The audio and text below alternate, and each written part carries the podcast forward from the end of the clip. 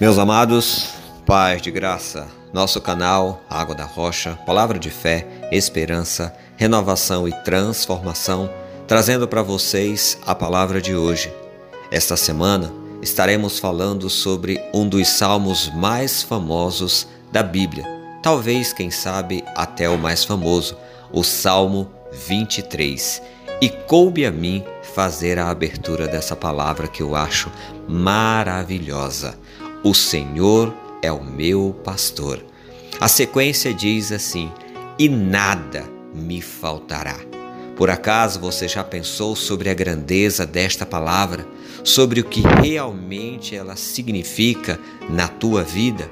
Na minha vida significa que em todos os momentos, em todas as horas, em todas as situações, sejam elas boas, favoráveis ou sejam elas ruins, desagradáveis, ainda assim o Senhor continua sendo o meu pastor e nada me faltará.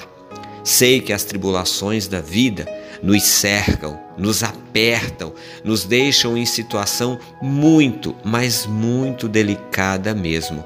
Às vezes, pensamos que não vamos conseguir e qual é a ideia que nos vem à cabeça? Vamos desistir. Para aquele que está passando por uma situação é, delicada, por exemplo, uma depressão, qual é a vontade que ele tem? De acabar, de suprimir com aquela dor ou de reprimir, de dizer para ela assim: vai embora, dor. E aí muitas vezes chega ao ápice da covardia, tirando a própria vida. Posso eu dizer que essa pessoa esqueceu que Deus é o Senhor, que Deus é o pastor, que ela falava e dizia: O Senhor é o meu pastor e nada me faltará? Não, não posso dizer. Não tenho essa coragem, não tenho essa capacidade de dizer isso, pois já dizia um grande amigo meu: só sabe a dor quem calça o sapato. Apenas aquele que está passando pelo momento da dificuldade, pela aflição, pela dor, pela dificuldade, a necessidade. Apenas essa pessoa sabe o que realmente ela está sentindo. Mas o Senhor é o meu pastor e nada me faltará. Salmos 46 diz que o Senhor é o socorro bem presente na hora da angústia. Quem nunca se sentiu angustiado? Mesmo crendo que Deus é aquele que dá tudo o que nós precisamos, nos dá saúde, nos dá coragem, nos dá inteligência, nos dá força, nos permite nos levantarmos Todos os dias, ao amanhecer, abrimos os olhos, olhamos, enxergamos, conseguimos sair para fazer nossas obrigações, mas ainda assim há uma angústia dentro de nós. E a palavra de Deus diz que o Senhor é este socorro bem presente na hora da angústia. E eu quero com você, meu amado irmão, te levar a pensar na grandeza desta palavra. O Senhor é o meu pastor e nada me faltará. Jesus Cristo disse: No mundo tereis aflições, mas tende bom ânimo. Não podemos esquecer da palavra que vem antes. Esforça-te. Se nós nos esforçarmos, se nós nos mantermos firmes, se nós nos mantermos fiéis, honraremos esta palavra que falamos de forma tão tão fácil, tão simples, o Senhor é o meu pastor e nada me faltará. Vamos orar?